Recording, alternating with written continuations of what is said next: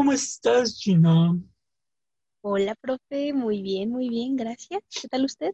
Pues nada, aquí matando el tiempo y tú. no, hombre, pues aquí ya emocionada por saber qué pasa con Cortés. Es que no sé ustedes, no sé usted, no sé nuestras escuchas, pero yo sí me quedé con, con el Jesús en la boca de qué le vaya a pasar al pobre hombre. Se dice con el Hernán Cortés en la boca. ok, voy a adecuar mi, mi frase con el Hernán Cortés en la boca. Bueno, pues como todos ustedes saben, este, normalmente aprovechamos esta introducción, que es para nuestro capítulo 18, que sería, fíjate, ya pasamos por los 15, los dulces 16, la fecha de los 17 y ahora estamos en los 18, nuestro episodio. Somos mayores de edad. Ya es mayor de edad este podcast, porque ya tiene 18 capítulos. Entonces, eh. este, vamos a hacer una fiesta ahorita, una COVID fiesta. No, ¿qué pasó? Este, eh, una Zoom fiesta. Un único requisito, como hicieron, ¿no? Que, que ya traigan su resultado positivo para que puedan entrar. Entonces, Ay, señor. Bueno. Este no, este es nuestro episodio 18, el cual grabamos desde la Ciudad de México. Y este, pues vamos a darle la pauta Gina, que les va a decir algo de las redes sociales y todo eso. Bueno, este es el momento de los ya famosos y siempre bien mencionados anuncios parroquiales. Si ustedes quieren contactarse con nosotros para recomendarnos algún tema del que le gustaría a usted que tratáramos aquí en este podcast, o quiere mandarnos saludos, algún chiste histórico, un comentario acerca de cómo ve este podcast, por favor contáctenos al correo sin historia no hay historia arroba gmail.com. Ahí les daremos respuesta. Agradecemos que nos escriban de verdad. Si no les llega pronto la respuesta, no crean que los estamos ignorando. No, no, no, no, no. Es que afortunadamente nuestros escuchas quieren tener este diálogo con nosotros y nos escriben. Entonces, les damos respuesta de forma personal y bueno, pues esto requiere tiempo. Así que no se desesperen, pero por favor escríbanos. Agradecemos muchísimo su preferencia. Y bueno, como ya saben, todos los viernes, hora del centro de México, estamos conectados en un live a través de Instagram. Y bueno, pues ahí en Café con Aroma de Historia, así le pusimos a este live, el mismo nombre del podcast, discutimos de diversos temas históricos, temas de relevancia para la sociedad mexicana en este momento, o analizamos eventos históricos que fueron en su momento importantes para la sociedad mexicana este, bueno, pueden eh, acceder a este Instagram a través de la cuenta del profesor que es arroba alexgo40. A mí me encuentran como Gina-MR. Y bueno, pues este, ahí podemos tener una interacción en tiempo real. Ustedes con nosotros, nosotros con ustedes. Y es muy divertido. Si pueden unirse, les agradeceremos. Y bueno, también contamos con la cuenta de Tlalocan In situ, que es la cuenta de las visitas y los recorridos históricos pero pues bueno, como todavía las circunstancias no son las adecuadas para poder salir, ahorita digamos que está en pausa, pero por favor síganla porque en algún momento vamos a poder salir y entonces sí, agárrense, porque no va a haber lugar histórico que no recorramos. Una vez dicho, esto, pues doy clausura a, a los datos parroquiales. Profesor, puede continuar la clausura, como buena abogada, ya no está clausurando, pero bueno. No, hombre, nada más a los anuncios parroquiales. Pero bueno, pues entonces los dejamos con la segunda parte en el nuevo episodio 18 este, de Hernán Cortés y vamos a ver pues el desenlace este, que tuvo. ¿Sale? Nos vemos. Hasta luego, Bye.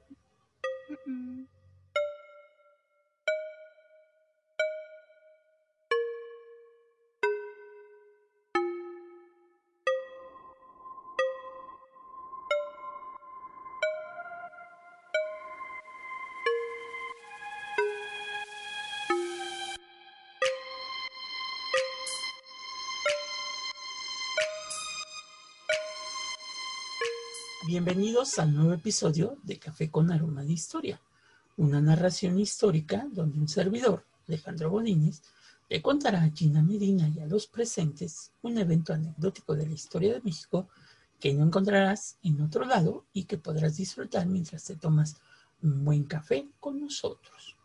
Hoy titulamos a nuestro nuevo episodio 18, Hernán Cortés, un hombre de conflictos, parte 2, donde vamos a hablar, este, la semana pasada nos habíamos quedado en esta etapa de Cortés primero en México, cuando se le acusa de haber asesinado a su esposa, este, eh, el primero de, de, noviembre de 1522 a Catalina Juárez, este, amaneció muerta y bueno, uno de los principales sospechosos fue Hernán Cortés porque se decía que habían eh, discutido durante la cena y entonces previo a la muerte de Catalina y después pues murió curiosamente de un infarto. Pero bueno, también platicamos del segundo viaje de Cortés a, España en 1545. Regresa a España para encontrarse con el rey, pero ya regresa un Cortés muy distinto al que lo había hecho unos años después, en 1529. Este, unos años antes. Unos años antes, como este hombre de la conquista. Es más, en, este, en esta ocasión, en este segundo viaje y último que hace España, pues el rey, pues prácticamente, como lo decimos coloquialmente, ni lo peló, ¿no? Entonces, este, y lo que sí, lo que sí va a acarrear Cortés, pues es que se va a endeudar, ¿no? Y aquí va a jugar un papel determinante, pues el posible matrimonio que Cortés va a buscar enlazar con una de sus hijas, y uno de los eh, es duque, es duque, ¿no? Los duques de Alba. Sí, el duque de Alba, este, para darle mayor preponderancia a la familia de Cortés. Y vamos a ver pues, en qué termina este asunto. Pero bueno, entre otras cosas, este, después de la conquista, pues obviamente Cortés designó a Coyoacán como el lugar temporal de residencia en tanto no concluyeran los trabajos de limpieza de la destruida capital azteca y en su amada villa repartió todo el botín de guerra que se había obtenido por la conquista de México Tenochtitlan. Habidos de riqueza, sus hombres creyeron, cito, así lo dice Gómara y Bernal, les tocarían montones de oro, pero se engañaron. Muchos, muchos, no sacaron ni para pagar las deudas contraídas con los mercaderes por esta cuestión de la conquista de México. Entonces, sí, muchos tuvieron que que verse este, endeudados en ese sentido.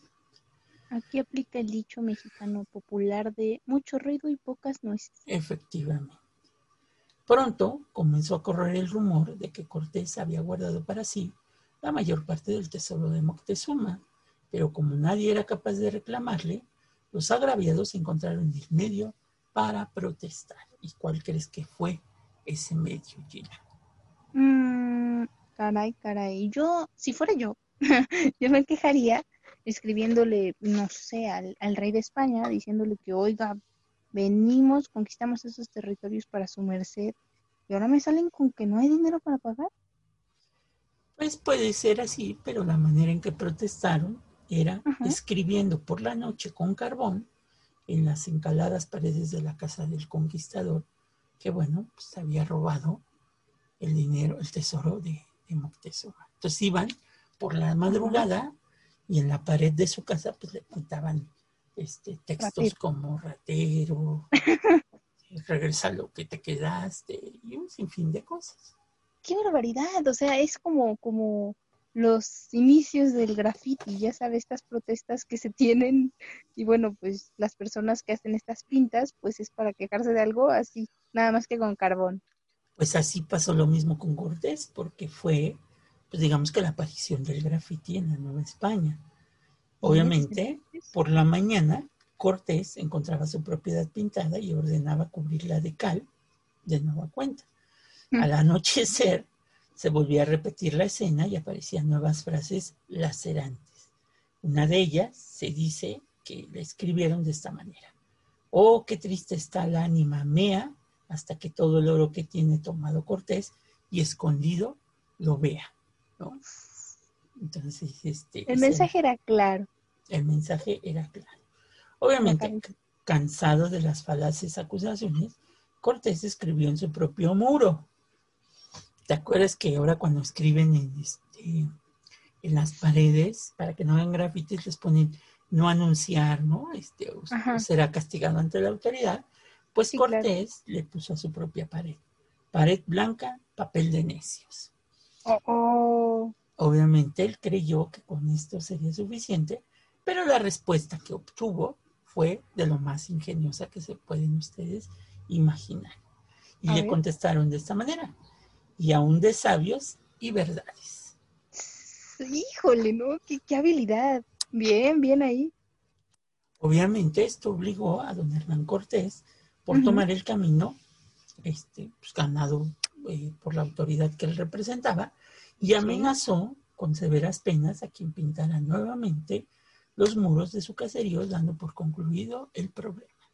Ah, ahora sí que se aprovechó de su puesto. Se aprovechó de su puesto y esto trajo consigo, bueno, pues que ya no le pintaran este tipo de anuncios, pero lo curioso es que pues él pone un mensaje que dice pared blanca, papel de necios, y todavía hubo alguien que le contestó de sabios y verdades, ¿no? Entonces, este, era lo más triste para el pobre Cortés, ¿no? Sí, ahora sí que pues el escrutinio público, ¿no? Porque quien no sabía, pues decía, ay, ¿a poco sí les robaría? Y pues la duda ahí estaba, ¿no? Entonces... Pues sí, efectivamente. Su reputación por los suelos. Bueno, y dejando la Nueva España para regresar de nueva cuenta en este viaje del tiempo en 1545 a Valladolid, remontándonos a Europa, entre declaración y declaración en los tribunales, en la maraña de pleitos abiertos con su pariente, el Marqués del Valle, se concertó la boda de su primogénita. Ah, mire. En aquel mismo mes, el licenciado Núñez se hacía eco en una de sus demandas de que el marqués se quiere partir a la Nueva España, aunque la pretensión señalada más bien le servía para reforzar la petición de que concertase con él las cuentas pendientes, ¿no? Entonces, ya Cortés, él lo que él quería era regresarse a la Nueva España, porque pues en España pues ya el rey Carlos V, Carlos I, pues ya ni le hacía caso, ¿no? Ya, ni se acordaba de él. Pero no quería irse sin haber dejado enlazada en matrimonio a su, primogénita, a su primogénita mujer. Acuérdense que mm. su primogénito pues va a ser este Martín Cortés. Aclaración importante. Sí. Acordando el enlace en el que mediaron el tesorero Francisco de Persoa y Francisco de Artiaga, el Marqués del Valle y Pedro Álvarez Osorio, Marqués de Astorga, firmaron el 30 de julio de 1545 en el monasterio de Nuestra Señora de la Espina el acuerdo matrimonial para casar a Álvaro Pérez Osorio, hijo legítimo mayor primogénito del Marqués de Astorga y de doña María de Velasco, su primera mujer ya difunta, con María Cortés, hija legítima de Hernán Cortés y de la marquesa doña Juana de Zúñiga, que va a ser la segunda esposa de Hernán Cortés. Acuérdate que la primera es Catalina, Juárez, que es la que se muere, y la segunda va a ser doña Juana de Zúñiga, con la que se va a casar. Entonces, antes se hacían este tipo de acuerdos, por eso se decía el acuerdo matrimonial para casar a Álvaro Pérez Osorio, hijo legítimo mayor primogénito del Marqués de Astorga, y de doña María de Velasco. O sea, se ponían los padres este, a los cuales representaban. ¿no? digamos que era algo así como un contrato prenupcial. Efectivamente. Muy bien. En, los primeros días de septiembre, la noticia ya se había propagado públicamente y los caballeros con los que coincidía lo felicitaban en Valladolid por el famoso futuro enlace. Claro. Era el marqués de Astorga, uno de los nobles más destacados de la corte y de su poder y peso había dejado constancia en la, en la coronación perdón, de don Carlos en Bolonia. Sin duda, conocía a Cortés desde que regresó la primera vez y la unión de sus hijos reportaba para ambos no pocas ventajas. Cortés refrendaría sus lazos con la nobleza titulada, de la que formaba parte desde la concesión del marquesado del Valle y con la que se relacionó abiertamente en su primer regreso, creyendo que tenía muy bien entablado su juego con tener privanza con tan grandes señores. Entonces él se creyó, cuando el, rey de España le otorga el marquesado, pues él ya se creyó parte de la familia noble europea española, ¿no? Pero pues también muchos de ellos, pues ni siquiera le, hacían caso, ¿no? Digamos que lo veían así como, mm, sí, pero no. Efectivamente. El marqués de Astorga, pese a sus signos de ostentación en la corte, encontró en la alianza una buena vía para resolver también sus apuros económicos. Ok. Penuria a la que aquellos años tampoco era ajeno Cortés, pues sus rentas procedían de la Nueva España y en la península, ante la falta de liquidez, su situación que compartía con otros nobles de la corte, de la corte, perdón, contraía continuas obligaciones que satisfacía o intentaba satisfacer cuando las tenía, ¿no? Entonces esto quiere decir que pues uno busca casar a la hija porque pensaba que tenían efectivamente, pero el otro pues también estaba endeudado, igual que el propio Cortés. Híjole, ahora sí que le salió el tiro por la culata. Al parecer, ¿no? Digo, yo ya estoy lucurando. Efectivamente. Habían transcurrido cinco años desde su regreso y los préstamos eran en una realidad habitual en la vida de Cortés. A comienzos de marzo de 1545, le anticipó dinero Giofredo de Lercaro, actuando como fiador el regidor Francisco de Artiaga.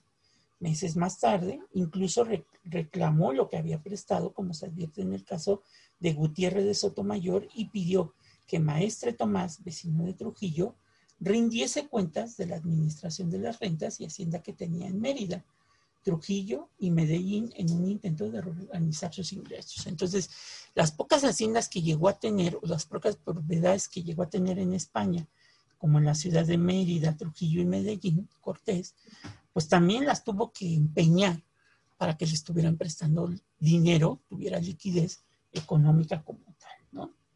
Caracoles, ¿no? Este, ahora sí que eran pactos usureros. Estaba mal, mal, mal. Mal, mal. El acuerdo suscrito con el marqués de Astorga nos presenta a Cortés plenamente identificado con las prácticas nobiliarias, entre ellas la estrategia matrimonial como medio para la consolidación de su estatus. El concierto de su matrimonio con Juana de Zúñiga había sido una conquista de Martín Cortés, que en las negociaciones siempre manifestó el deseo de que su hijo se casase con una dama noble y de linaje. Mm, ahora sí que pedía para ver si alguna dama noble accedía y lo veía con buenos ojos. Efectivamente. Por aquellas fechas también ya Cortés va a gozar de la compañía de su hijo Luis, que era su otro hijo, quien desde el año anterior acompañaba a Luis de Leiva, príncipe de Ascoli, con el que había coincidido en Argel. Su hijo Martín el Grande se encontraba en el Piamonte y el otro Martín, el mayorazgo, pasaba largas temporadas en Naida con el conde Aguilar, aunque visitaba a su padre cuando se presentaba la ocasión. Entonces, aquí hay un problema porque pues los hijos viven una vida pues, a la europea, ¿no? Desmesurada. Desmesurada, ¿no? Entonces, ya empieza a haber una problemática para Cortés porque pues busca que todos sus hijos pues se casen con mujeres nobles para, pues, obviamente, obtener un beneficio económico buscaba matrimonios ventajosos. Sí, a los tres buscó tratar de casarlos, a Martín, a Luis y, a su, hija, su hija María, ¿no? Yo creo que con ella era como su carta, ¿no? O sea, porque si bien Martín y Luis se podían casar con damas acomodadas, pues ella era la cenicienta, diría yo, porque bueno, o sea, se estaba casando con alguien de la nobleza europea que ya tenía título desde hace más de una generación.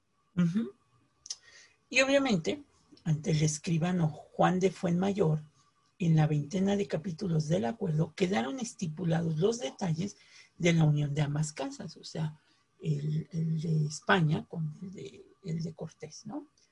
La prometida, María, se encontraba en el Marquesado del Valle y no había cumplido 11 años. ¡Ah! ¡Santo cielo! Yo, yo pensé que hablábamos de una joven de 15, bueno, o sea, que en esas épocas era muy normal casarse de 15 años, pero 11, yo, a los 11 ni la primaria había terminado. Pues bueno, la van a casar muy temprano, obviamente.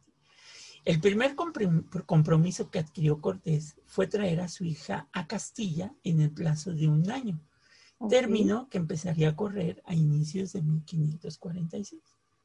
Una vez que María llegase a España, se comprometía a confiarla a la duquesa de Bejar o a la de Medina Sidonia, o a cualquier otra destacada dama de la mencionada, que las mencionadas hubiesen eh, fallecido, ¿no? Si no estaban ellas, este, podía ir a otra casa de realeza, para que, de nobleza más bien, para que se estuviera allí en lo que se casaba. Ahora sí que aprendiera las buenas costumbres. Efectivamente. La duquesa de Bejar, duda, ¿era su suegra? Bueno, la que iba a ser su suegra o... sí, sí, sí, sí. Efectivamente, la que iba a ser su, su suegra, ¿no? Que también era una, una cualidad que se hacía. Ok. Conforme a derecho, 70 días después se ratificaría el matrimonio y Álvaro Pérez Osorio iría personalmente a desposarse por palabras de presente con María, de manera que desde aquel momento quedasen como esposos.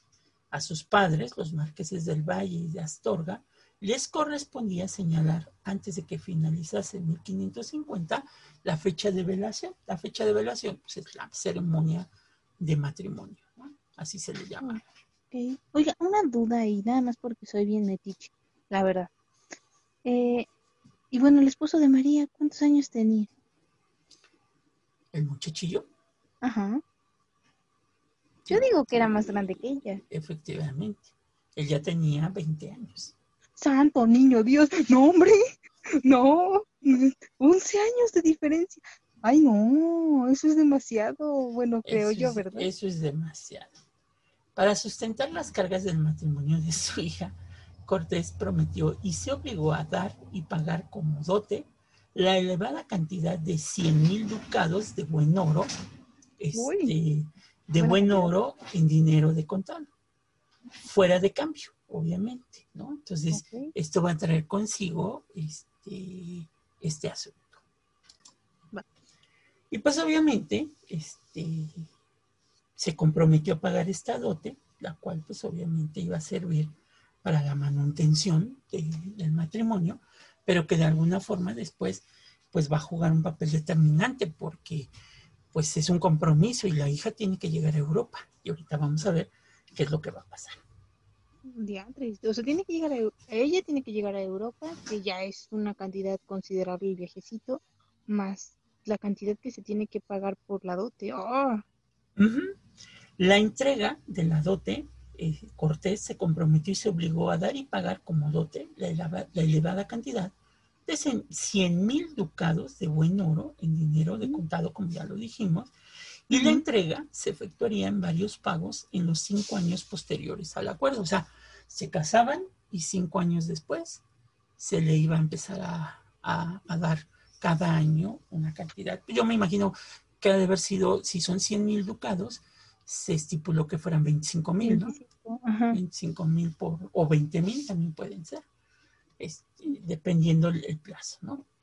Este, ah, sí, son 20 mil, los 20 mil ducados del primero se abonarían al marqués de Astorga, a quien tuviere su poder y antes de que María y Álvaro se desposasen por palabras de presente. O sea, antes de que se casaran, el marqués eh, iba a recibir, recibir 20 mil ducados. ¿no? Entonces, imagínate los negocios, ¿no? ¿Cómo van? Qué bárbaro. Ok. Este, aquella suma era una tabla de salvación para la economía del marqués de Astorga, pues con ella podría pagar deudas y desempeñar bien bienes, obviamente, de su mayorazgo, ¿no? Eso, eso. Pues 20 mil ducados de oro, o sea, ni siquiera, no, pues con eso sí pagaba bien sus deudas y pues salía avante en lo que recibía los próximos 20 mil. Pues sí. El pago de los 80 mil ducados restantes para el complemento de la dote de María quedó establecido en cuatro anualidades que se abonarían al finalizar del año. O sea, en diciembre se les entregarían los 20 mil ducados del siguiente año, los 20 mil del otro y así sucesivamente. O sea, este, esto parece estas tiendas donde te prestan dinero, ¿verdad? sí, justamente parece algo así. Bueno, el último pago coincidiría con 1550, fecha que ambos marqueses habían señalado como límite para que sus hijos se velasen, o sea, se casasen. Ah, ok. Además, ¿qué pasó? Sí, sí, acuérdate que velación es casamiento.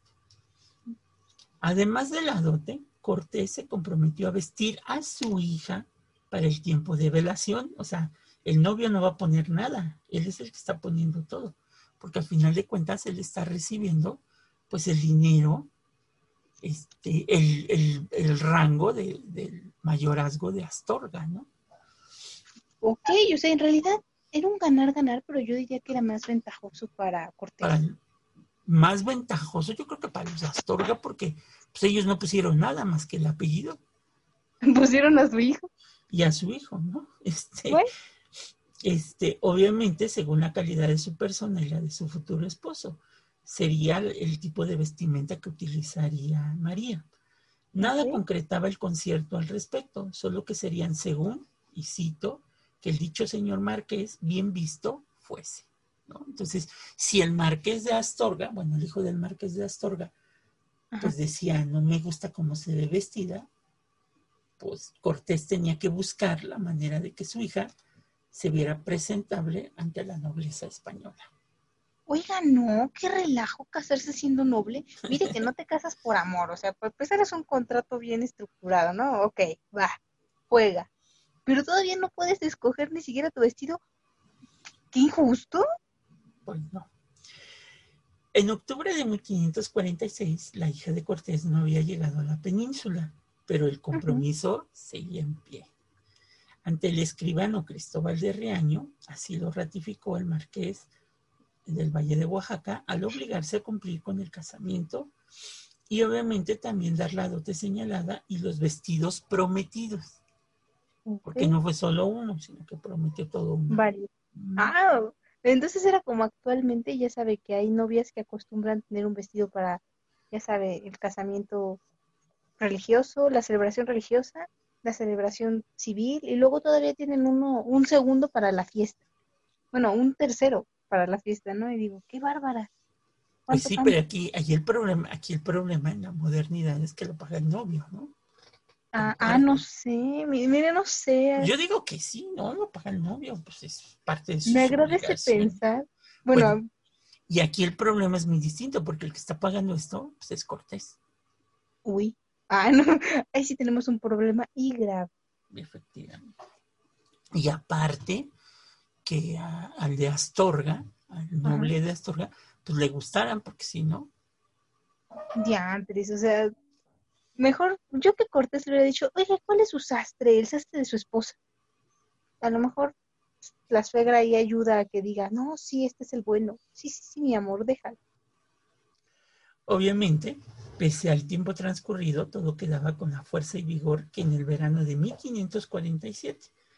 Con prisa y creyendo que la llegada de María era inminente, Cortés se trasladó de Madrid a Sevilla.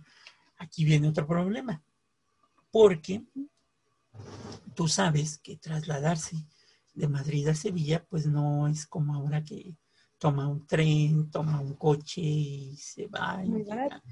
En ese momento, trasladarse de Madrid a Sevilla era llevar toda una corte uh. obviamente que iba a necesitar para trasladarse.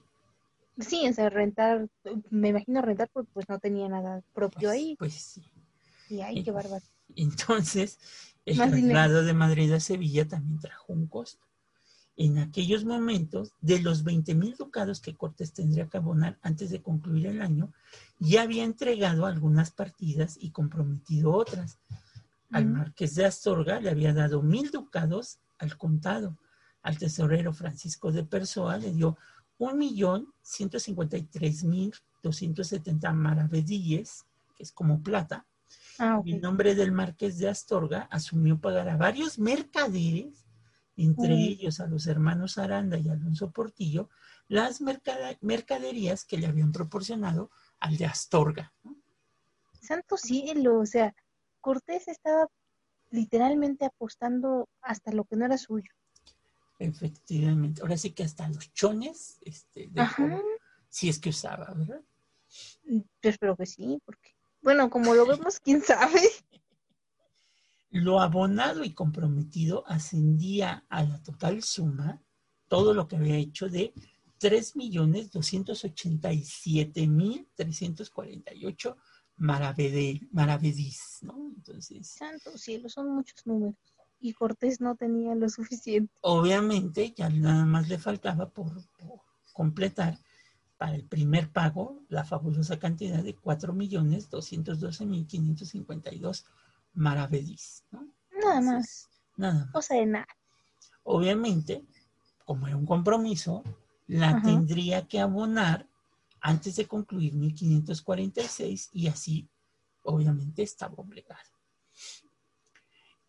Vamos a ver qué pasó. Se obliga, ese es el problema, ¿sabe? Que luego las personas se obligan a más de lo que pueden pagar. Digo, no soy experta en finanzas, pero pues si la suma, la deuda que vas a asumir es un 60% más de lo que tú ganas, ah, yo diría que eso ya no es negocio. Pues no. Bueno, para ti no. en el oficio del escribano Riaño otorgó en aquellos días otros documentos, o sea, otros documentos de deuda, ¿no? otras letras. Tal vez pensó que, resuelta la situación con el marqués de Astorga, el regreso a Nueva España no se demoraría mucho más. De nuevo, aflora el espíritu emprendedor de Cortés, pues se concertó con Guillermo Tomás y Federico Merlo, escultores y arquitectos, para que durante seis años prestasen sus servicios en la Ciudad de México o cualquier otro lugar de su marquesado, señalándoles un salario acordado a las condiciones de trabajo y asumiendo los gastos del viaje, herramientas, manutención y aposento. hombre, no, mire, era un político excelente porque la verdad es que la gente creía en él aun cuando no tenía sin que caerse muerto, ¿no? Porque ¿qué, habilidad para hablar. Eso es peligroso. Pues sí, porque aparte, digo, ya no tenía tanto dinero y todavía se le ocurre contratar pues a dos escultores y arquitectos pues para traerlos a la ciudad y hacer negocio con ellos, a la Ciudad de México, y hacer negocios. Por eso también ya le urgía regresar a la Nueva España, porque él sabía que en España pues ya nadie lo pelaba. Pero en la Nueva España las cosas Todavía. podían cambiar, ¿no? Sí.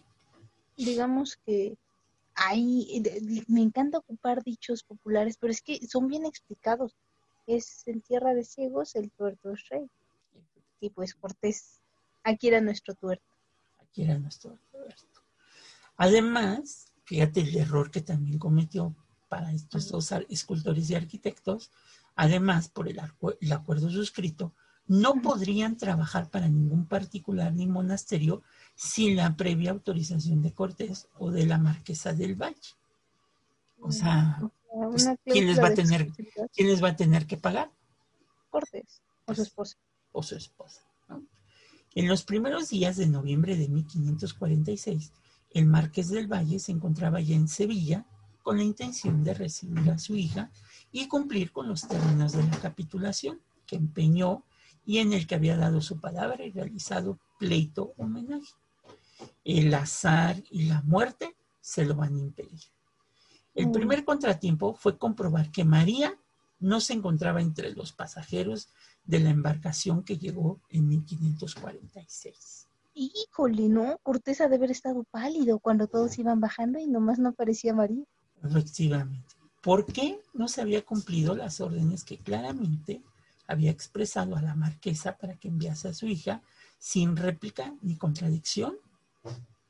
Sin noticias, la única opción era esperar y confiar que llegase en los siguientes barcos. No, hombre, no, me imagino a Cortés ahí con el rosario todas las noches en friega, porque pues, ¿cuánto tardaba en llegar? Y ya estamos hablando de que para entonces era octubre de ya, ya estamos en 1500 46. 46. O sea, ya nada de que se termine el plazo para que llegue María. Efectivamente.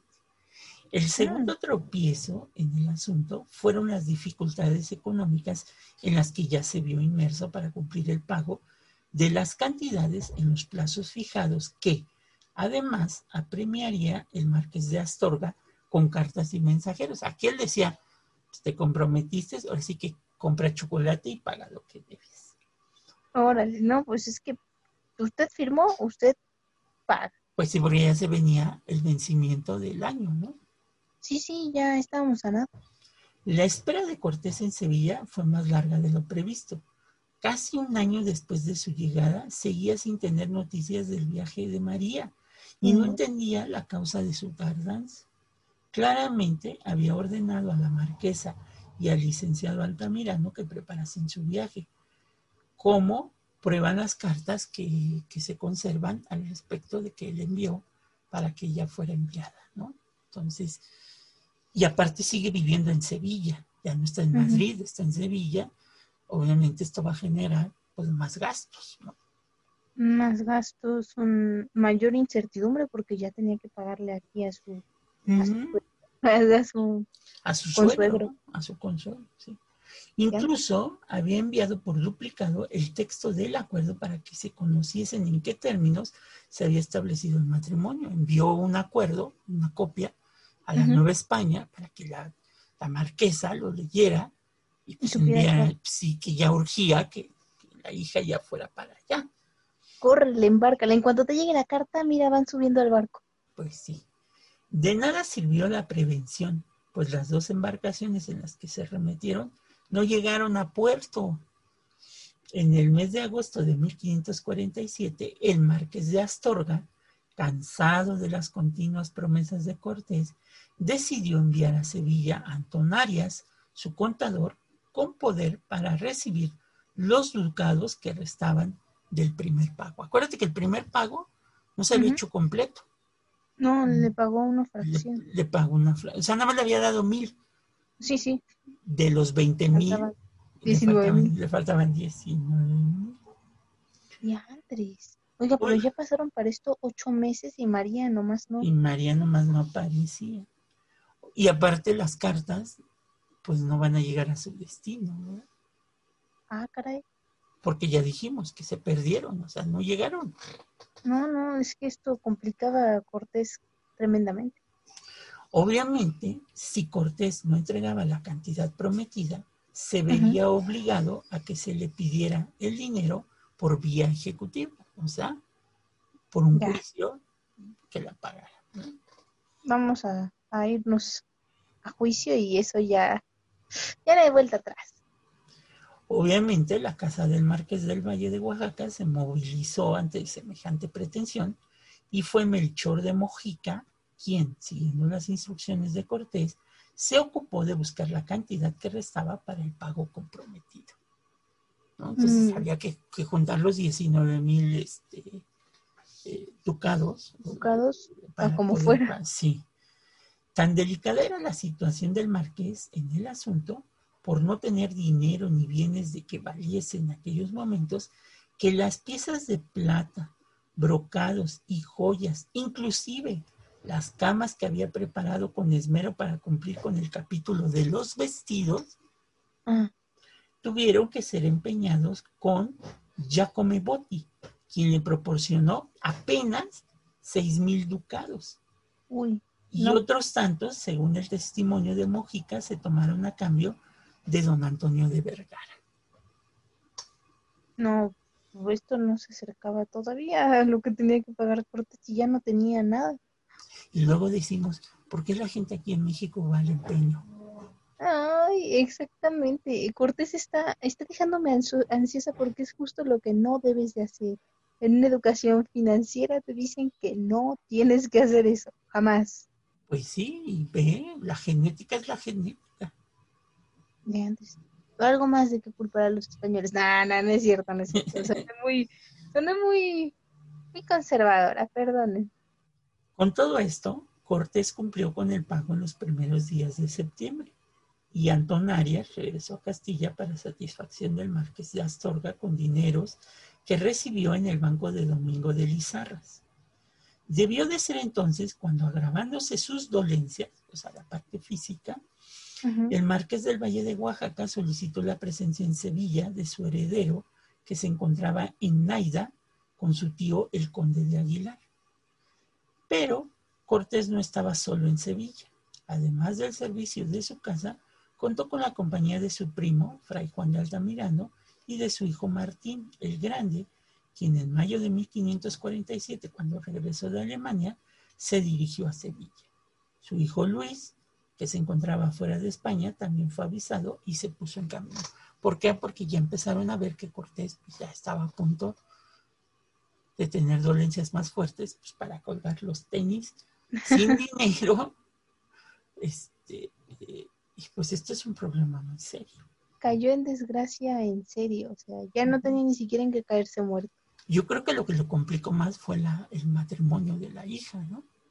Eso, es que la presión, si yo estoy presionada, y yo no tengo que ver con la familia Cortés. Imagínense Cortés. Yo, ah, yo dije, tú estás presionada porque ya firmaste un acuerdo matrimonial. Ah, qué simpático. No, no, pues, no viene la hija, no tiene cómo pagar. Es que dijiste así bien claro, si yo que estoy preocupada, dije, bueno, pues Gina a lo mejor firmó con, con Slim o no sé. Ay, ¿qué pasó? No, no, no, no, Me refiero a que me preocupaba el hecho de que Cortés ya firmó todo y nomás no vemos claro qué va a pasar y, la incertidumbre hay. Causa desvelos. Ok. El 11 de octubre de 1547, Melchor de Mojica plasmó en papel las cláusulas del testamento de Hernán Cortés, quien lo entregó cerrado en la jornada siguiente al escribano Melchor, Melchor perdón, Deportes. En él recordaba a los suyos sus deudas Aguas. Y últimas voluntades. Entre ellas estaba la celebración de la boda de María y el cumplimiento de su dote. Pues si ya se va a morir, pues hay que pagar los familiares, ¿verdad? Se embarcan a ti como familiar y tú sin deberla ni temerla. ¿Y qué? ¿Por qué? Pues sí. El conde de Aguilar y Martín Cortés llegaron a Sevilla y fue entonces cuando las conversaciones y el intercambio epistolar que Cortés y su cuñado habían mantenido sobre el futuro de don Martín se concretaron ante Melchor Deportes. El 24 de octubre, con la aprobación de Martín, Cortés nombró curador de su persona al conde de Aguilar, con quien en aquella jornada acordó la doble boda de sus hijos, Martín y Juana, con Ana y Felipe de Arellano, hijos del conde. O sea, ya los de Astorga. Bye. Bye. Ahora buscó que su hija, su otra hija, Juana, y su hijo Martín se casaran con este eh, con Ana y Felipe de Arellano, hijos del conde de, Arellano, efectivamente. Uy, hombre pobre María. Digo, porque pues ya le habían dicho que se iba a casar y siempre, ¿no? Y ahora acuérdate que Juana es la otra hija. Pero Juana era más chica que María. Es la más chica que María. Todavía tenía nueve años? Lo más seguro es que sí. Qué bárbaro, qué bárbaro. Sobre este compromiso, por haberse decidido con posteridad a la redacción del testamento, nada pudo decir en él. Pero de aquella voluntad dejaría constancia en el concilio que dictó él mismo día de su muerte. A menudo se ha dicho que la única finalidad de ese documento fue desheredar a su hijo Luis. Algunos lo han dicho y lo han señalado. Ah, caray, pues que se pelearon antes o cómo. Pues, pues porque no lo pelaban. es que, ay, híjole. Ya había hecho de las suyas Cortés y luego quería. No, no, no culpa a Luis, culpa a Cortés. Sin duda, el otorgarlo le permitió hacerlo, aunque todavía ignoramos el motivo, casi con toda seguridad por alguna de las situaciones que señaló en el testamento para privar a sus hijos de la renta asignada. ¿no? Yo creo que porque ya no tuvo dinero, la verdad. La verdad. Bueno, suena lógico, la verdad que sí, lo que piensa. Obviamente, en mi opinión, su verdadera finalidad fue ordenar a su heredero que cumpliese con los acuerdos matrimoniales suscritos, añadiendo los concertados con el conde de Aguilar. Al de María había dedicado varios capítulos en el testamento y en él se reafirmó en el concilio documento en el que se contempló el doble compromiso adquirido con su cuñado. Pedro Ramírez de Arellano, conde de Aguilar, en la más extensa de las cláusulas mandó a don Martín Cortés, mi hijo mayor, que en todo y por todo se cumplan los capítulos o casamientos que están hechos entre los muy, ilustres señores marqueses de Astorga y el conde de Aguilar, Emil, sin quiebra y disminución alguna, contenido en los capítulos y en cualquiera de los que apruebo y revalido por vía de concilio y última voluntad para que aquello se cumpla y ejecute como en él se contiene.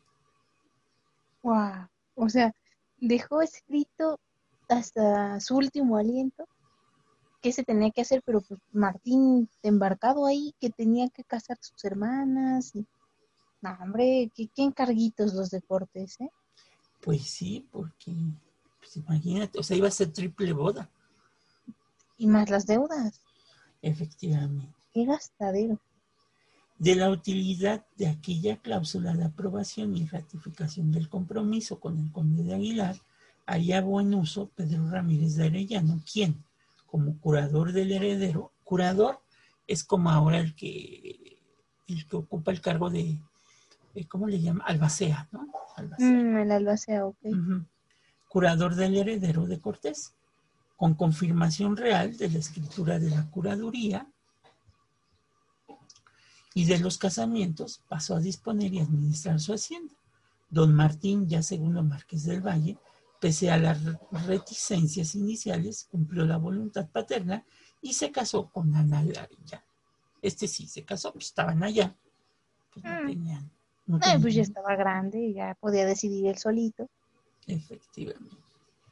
Con cierto y bien informado, escribió Gómara que María no se casó por culpa de don Álvaro y de su padre, pues el marqués de Astorga, olvidando el compromiso con Cortés, concertó el matrimonio de su primogénito con la hija del duque de Alba.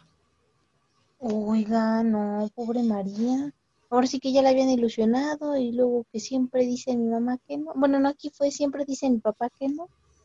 pues ya no fue culpa de ella, pero aparte lo más curioso es que este, pues qué chistoso el marqués de Astorga, ¿no?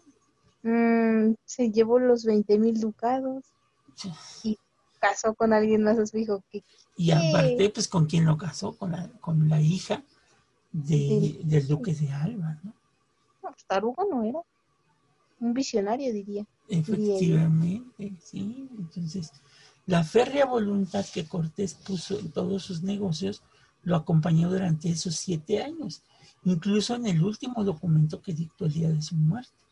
La energía ah. demostrada en tiempos pasados en otros frentes y empresas, pese al deseo de mantenerla, fue debilitándolo y a consecuencia de la enfermedad, los contratiempos y el desencanto que embargaron sus últimos meses de vida. O sea, endeudado, ya no la casó con quien tenía que casarla, obligó a su hijo Martín y a su hija Juana que se ah, casaran porque ya no había de otra, este, ya no era el héroe que había sido en el momento de la conquista, el reino le hacía caso. Entonces, ya debe haber sido pues, como, como les pasa ahora a los influencers, ¿no? Dejan de, ya no tienen likes y, pues, pues, pues pegas, ¿no? Es, es difícil, es, es que la fama es efímera, verdaderamente. Y ya que estás en la cima, se te olvida que un día vas a caer y ay, duele la caída. Pregúntenle a Cortés. Pregúntenle a Cortés. es así que concluimos que además los compromisos económicos adquiridos por el Marqués del Maí condicionaron sus, últimos años debatiéndose entre el deseo de cumplir lo acordado y la falta de medios por el retraso, obviamente más largo de lo previsto, y en la llegada de su hija y de la espera de más remesas que pues ya no le permitieron mantener su tren de vida. Y antes, lo que puedo concluir de Cortés es que uno, no hay que creerse de más. Digo, ahora sí que hay que saber en qué nivel estás.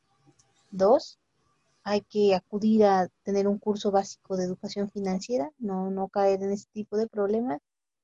Y tres, no ande prometiendo lo que no es suyo. híjole, esa es la parte más compleja. ¿O no? Pues, pues sí. Y aparte, queremos queremos anunciarles, para cerrar esto de Cortés, pues que vamos a tener una tercera parte. Vámonos, es que no es suficiente. Porque, no fue suficiente. Porque ahorita ya lo dejamos muerto. o sea, ya. Colgó, colgó la armadura, se murió, casó a su hijo este, y a su hija, la otra ya no la casó porque el otro se echó para atrás. Pero ahora va a venir un problema más grave, porque ya muerto los restos de Cortés, que ese será para nuestro siguiente episodio, los restos de Cortés van a empezar un peregrinar hasta reposar donde se encuentran actualmente. Ay, no, pobre hombre. Ni, ni en su muerte puede tener un descanso en paz. Pues sí. Entonces, si, es, si es una tercera parte que queremos cerrar, entonces, este, pero ya, bueno, prácticamente lo de las deudas que dejamos pendiente la semana pasada, pues este aquí quedó saldada aquí quedó saldada nosotros saldamos no como como aquel que en diciembre quería pagar 20 mil y ah, Aquí, a lo que nos comprometemos lo hacemos. Y no nos comprometemos de más. Y que al final pues quedó lo que habíamos planteado no este debo no niego pago pues no tengo. Ay, hombre qué qué qué frase tan ad pues sí, efectivamente. Pero bueno, entonces no se pierdan el episodio 19, donde vamos a hablar, pues obviamente, del peregrinar de los, restos, de, Cortés. Qué bárbaro. Está bien, entonces ya saben. Si quieren saber qué fue de los restos de Cortés y en dónde reposan actualmente, nos escuchamos la siguiente semana. Y pues obviamente no se pierdan los episodios anteriores este, y pues bueno, efectivamente, como dice Gina, pues nos escuchamos la próxima semanita. Este, como siempre les decimos, buenos días, buenas tardes, buenas noches, buenas madrugadas, sea el día que nos estén escuchando. Este, les mandamos un cordial saludo. Así es. Cuídense mucho y adiós. Y no sigan los pasos de Cortes. No, por favor por favor. Adiós.